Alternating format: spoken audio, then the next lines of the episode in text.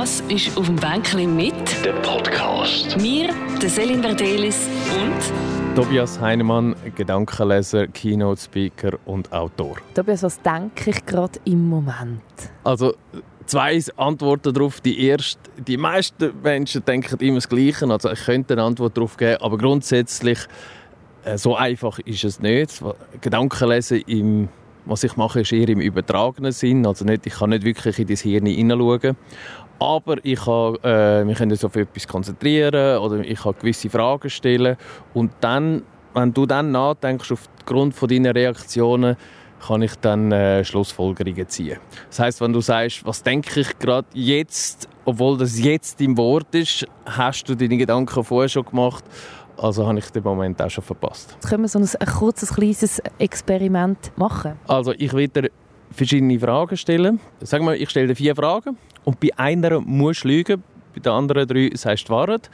Wichtig ist, es sind alles visuelle Sachen. Du musst es vi- visuell vorstellen und sobald du es vorgestellt hast, laut antworten. Gut, los geht's. Welche Farbe haben die Schuhe, die du gestern angehabt hast? Schwarz. Okay, zweite Frage. Welche Farbe hat die Haustüre von deinen Eltern? Weiß. Okay, dritte Frage. Welche Farbe hat Bettwäsche, die du momentan hast? Violett. Okay. Äh, welche Farbe hat dein erste Velo gehabt? Orange. Hm, okay. Hast zweimal verdächtig reagiert.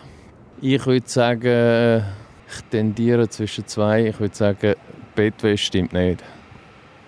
Oh ja, stimmt. Bettwäsche ist momentan weiß. Ich zwar schon auch eine fliederfarbige, aber sie ist weiß. Ui, nein. Ich habe extra geschaut, dass ich dort dir wirklich schön in die Augen schaue und ganz schnell antworte. Ja, also die Antwort ist mir schnell gekommen. Das ist schon mal ein, ein Punkt. Also es gibt das Lügenzeichen gibt es nicht. Deswegen ist es immer ein bisschen Risiko. Mal funktioniert es auch nicht. Äh, wir haben kein Zeichen wie Pinocchio, Nasen oder so gibt es beim Lügen nicht. Was ich schaue, deswegen stelle ich auch verschiedene Fragen, die du musst sagen, dass ich eine Baseline habe. Das heißt, ich schaue so, wie du normal reagierst und dann schaue ich auf Veränderungen.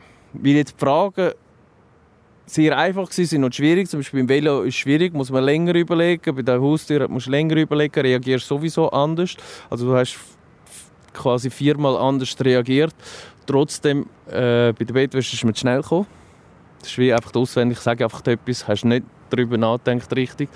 Und das mit in die Augen schauen, ist so eine Sache. Bei Kindern, die schauen schon weg, weil die das noch nicht wissen. Die schauen oft am Boden. Aber Erwachsene wissen ja, oh, ich muss jetzt lügen. Also schauen sie dann sehr intensiv in die Augen. Ich darf ja nicht wegschauen. Was auch wieder verdächtig ist. Muss nicht sein, aber äh, so. Und es sind einfach mehrere Faktoren, die ich habe. Und dann muss ich eine Entscheidung treffen.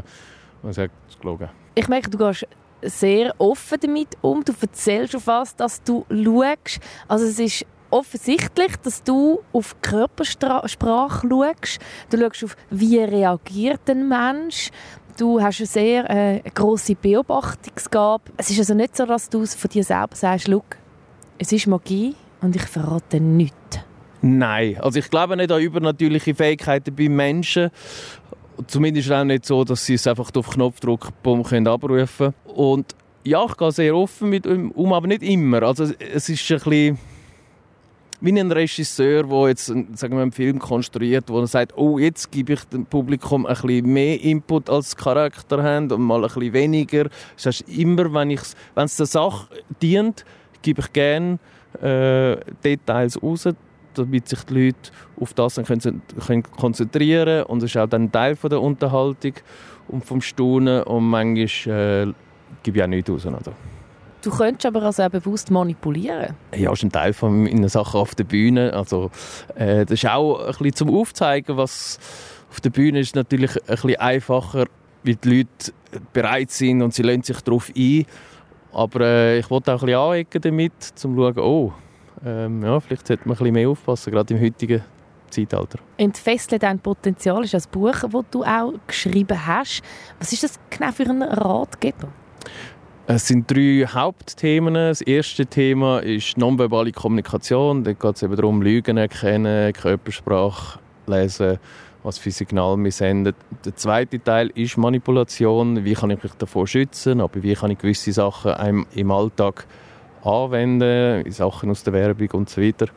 Und der dritte Teil ist, äh, sind Gedächtnissachen. Wie kann man Sachen gut merken? Wie kann ich mir zum Beispiel 30 Namen bei einer Konferenz merken oder auch einfacher Shoppinglisten, dass man nicht muss aufschreiben muss. Manipulation passiert aber manchmal auch unbewusst. Also ich meine, ich tue jetzt ja nicht bewusst jemanden manipulieren. Du vielleicht jetzt eher, weil du natürlich ähm, die Leute zum Staunen bringen Aber sonst ist das etwas, was eher unbewusst passiert, oder? Also sehr viel passiert unbewusst. Und auf der Bühne, klar, habe ich ein Ziel, aber auch in, in meinem normalen Leben, also vieles passiert unbewusst. Das Gleiche aber auch mit sich selber. Man tut sich ständig selber auch beeinflussen. Ich arbeite auch sehr viel mit Placebo, ich finde es sehr spannend. Ja, es ist erstaunlich, wie, wie leicht man sich selber oder andere manipulieren kann. Ja. Was kann ich dir sagen? Also du tust dich selber manipulieren. Wie, wie, wie machst du das? Ja, einerseits mit Visualisieren, mit positivem Denken, aber ja, einfach mit, mit dem inneren Monolog oder Dialog, je nachdem, wie, wie man es handhabt, ob, man eine Stimme hört oder mehrere, tut man sich ja selber schon manipulieren. Und physisch kann ich mich auch manipulieren, indem ich jetzt, wenn ich eine gute Haltung habe, ist, ist, ist schon die ganze Einstellung anders, als wenn ich, wenn ich äh, mit Schultern eingerollt mit einer schlechten Haltung daherkomme. Das sind so Kleinigkeiten, wo ich mich ständig ins Positive oder ins Negative kann manipulieren Du bist eigentlich ein ständiger Beobachter nicht nur von deiner Umwelt, sondern auch von dir selber. Ja, das gehört dazu, ja. Das, das hat von klein angefangen. Also ich habe immer alles beobachtet. Wenn, eben meine Eltern haben zum Beispiel, wenn sie die Schlüssel nicht mehr gefunden haben, habe ich gewusst, was sie sind. Aus verschiedensten Gründen. Entweder habe ich gesehen, was sie angelegt haben, habe mir das einfach gemerkt, so im Vorbeigehen. Oder eben einfach durchs Einschätzen. Ich habe gewusst, ah, du bist doch noch mit dem Hund gegangen, hast die Jacke gewechselt, schau dort an. Und das ist dann halt immer, das Interesse ist immer weitergegangen. Eigentlich wollte ich ja Detektiv werden. Sherlock Holmes war so mein Vorbild, gewesen, bis ich dann herausgefunden habe, dass, dass bei der Polizeiarbeit dann auch viel, sagen wir mal, Büroarbeit und Schreibarbeit dazugehört. Dann hat die Interessen ein bisschen nachgelassen. Du hast nachher dann dich für Tanz, Gesang und Schauspiel in London entschieden, nicht mit Sherlock Holmes. Hast du aber schon gewusst, hey, ich kann so eine Fähigkeit oder ich habe etwas ein bisschen ausprägter als andere Menschen? Ja, ich bin eigentlich schon zu Gimmi-Zeiten habe ich sicher Auftritt gehabt. Also ich hätte dort auch schon sagen, gut, das ist mein Weg. Es ist eigentlich schon klar gewesen, das ist mein Weg. Ich mache das zum Beruf fertig. Ich bin aber dort so wie gewesen, wo ich sage, wenn ich jetzt voll einsteige, würde ich nie mehr etwas anderes machen. Und dann habe ich gedacht, äh, Schauspiel hat mich auch von klein auf schon immer interessiert. Dann komm, zuerst wollte ich nur Schauspiel studieren, aber von wegen nonverbaler Kommunikation und Körpersprache und dachte, hm, wenn ich Tanz noch dazu nehme, wo ich vorher nicht Tanz hatte, lerne ich meinen Körper auch noch besser kennen und kann dann auch äh, besser andere Leute einschätzen, wenn, wenn ich selber halt einfach mehr kann, meinen Körper einschätzen kann ist denn auch so? Also hat, äh, haben all die Sachen, wo du das Gefühl hast, wie die die Ausbildung dann können mitgeben, dann auch können mitgeben. Beim Schauspiel sagt man ja auch, ja, man wird zuerst so gebrochen und dann nachher wie man wieder aufbauen und weiss gucken. Ja, also es hat schon viel, es hat sehr viel gebracht. Vor allem jetzt im Hinblick, ich mache ja meine eigenen Shows, wo ich sage, ich führe eine Regie selber, ich schreibe das Drehbuch und so. Dort hat es viel gebracht und es hat viel gebracht, einfach mit anderen Künstlern Tag und Nacht zusammen zu sein und ich habe in dieser Zeit auch irgendwie, bin ich sicher 400, 500 Mal im Theater gewesen, ständig einfach die Shows gesehen, querbeet in allen Richtungen. Auf der anderen Seite, ja, sind gewisse Sachen natürlich, äh, äh hat überhaupt nichts damit zu tun gehabt. Das mit dem Brechen stimmt, ist bei mir jetzt nicht so gewesen, weil ich einfach schon geformt war. Aber äh, in London war es klassisch so gewesen. Also im ersten Jahr sind die Leute auch fertig gemacht worden, haben praktisch alle immer müssen brüllen und dann am Schluss werden sie aufgebaut und so, ja. Aber äh, aufgrund von meiner Vorbildung, autodidaktisch, im psychologischen Bereich, habe ich natürlich durch das eh durchgeschaut und, und ich habe meinen Weg gehabt. Also für mich ist das dann so, pff, ja. Also es klingt für mich, dass du schon sehr früh so gewissen Schluck, das ist mein Weg, das ist mein Ding, das kann ich gut, ich mache im Gimmi schon Shows, ich lasse mich nicht brechen. Von wo kommt das so, die, das tiefe äh, Selbstvertrauen? Ja, da habe ich Glück gehabt, das, das ist irgendwie angeboren. Am Anfang war es ein Nachteil. Gewesen. Also in der Schule am Anfang hatte ich wirklich Mühe. Gehabt. Eben, ich habe einfach gesagt, so mache ich es. Das ist mein Weg, egal was die anderen sagen oder denken. Und es hat auch zu viel Problemen geführt. Und nachher war es ein. Gewesen. Ich weiß nicht, ich bin einfach irgendwie... Ein großer Teil ist vielleicht auch vom Sport. Ich habe mit 16 mit Judo angefangen und nachher dann auch leistungsmäßig das gemacht. Und dort äh, ja, es geht um Bruchsteil von Sekunden zwischen Erfolg und Nicht-Erfolg. Und es ist nicht wie bei anderen Sportarten, wenn man Fehler macht. Fußball hat man noch, vielleicht wenn man am Anfang ein Goal bekommt, noch 90 Minuten oder im Tennis, man kann es noch drehen. Dort ist einfach ein Fehler ist fertig. Das heisst, man bereitet sich vor und, und es kann nach ein paar Sekunden schon fertig sein. Und dann äh, lernt man damit umzugehen, auch mit dem Erfolg, der kommt so plötzlich, aber auch mit dem Misserfolg. Und ja, bin immer mit Weg gegangen. Mit zwölf ist gesagt, that's it, das, das, das werde ich machen und nie zurückgeschaut. Du schaust sehr stark auf Körpersprache, auf Mimiken bei den Menschen. Wenn du jetzt irgendwo Leute siehst, beobachtest, beobachtest auf der Straße, kannst du sagen, dieser Person geht es im Moment nicht so gut. Oder hey, die Person die hat jetzt heute, glaube einen super Tag. Also im Sinne von auch Deformation professionell. Kannst du das überhaupt abschalten? Auch? Ja, also es ist nicht das Abschalten. Es ist mehr, wenn ich arbeite, ein Anschalten. Also im Alltag bin ich ganz normal und wenn mich dann einer anlügt, das ist sehr, sehr schlecht, dann merke ich es manchmal auch nicht. Ausser eben, es ist so, oh, da muss ich vielleicht nachfragen oder das ist mir sehr wichtig. Dann würde ich nachhaken und dann äh, habe ich natürlich mehr Chancen, eine Lüge zu erkennen als jemand anderes. Was jetzt die Stimmung anbelangt, das können wir ja eigentlich alle gut. Was so Gesamtstimmung anbelangt belangt. Es geht immer so, es gibt so drei Phasen. Es gibt so eine Grundstimmung, wie es mir halt so heute geht oder wie es mir jetzt die ganze Woche geht. Das kann man eigentlich sehr gut erkennen. Man weiß schon, jemand kommt ins Büro hinein, oh, der ist heute aber schlecht drauf und so.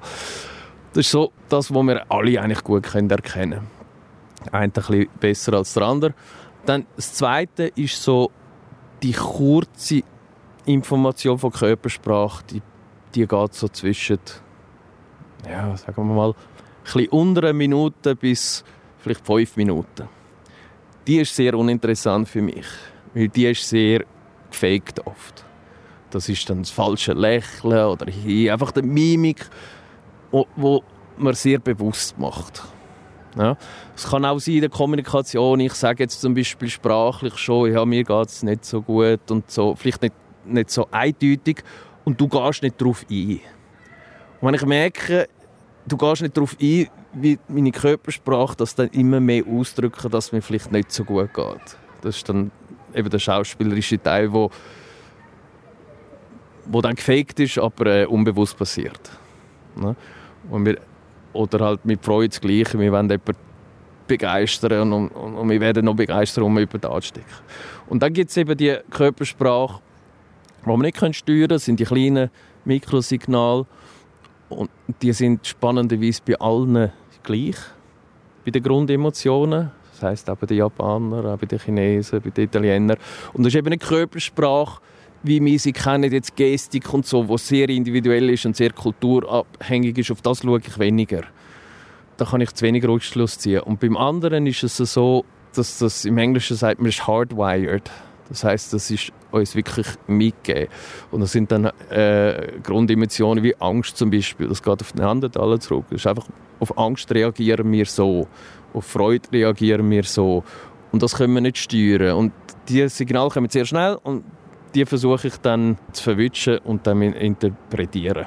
Und deswegen sage ich, es ist ein Anschalten, es ist sehr anstrengend. Also ich kann nicht die ganze Zeit immer so genau schauen und, und äh, ja, für die Leute wäre es auch nicht so angenehm, weil sie merken auch, also meine Freunde zum Beispiel, die merken auch, oh, jetzt ist er am Arbeiten, ich schaue dann sehr, sehr intensiv und es ist, ja, es wird anstrengend. Du musst es bewusst anschalten im Alltag, wenn, findest du, könnten äh, Menschen, die jetzt das sonst nicht so machen, sich das mehr antrainieren? In was für Situationen findest du, dort könnte man ein bisschen mehr anfangen so ein sich auch auf die Körpersprache zu achten?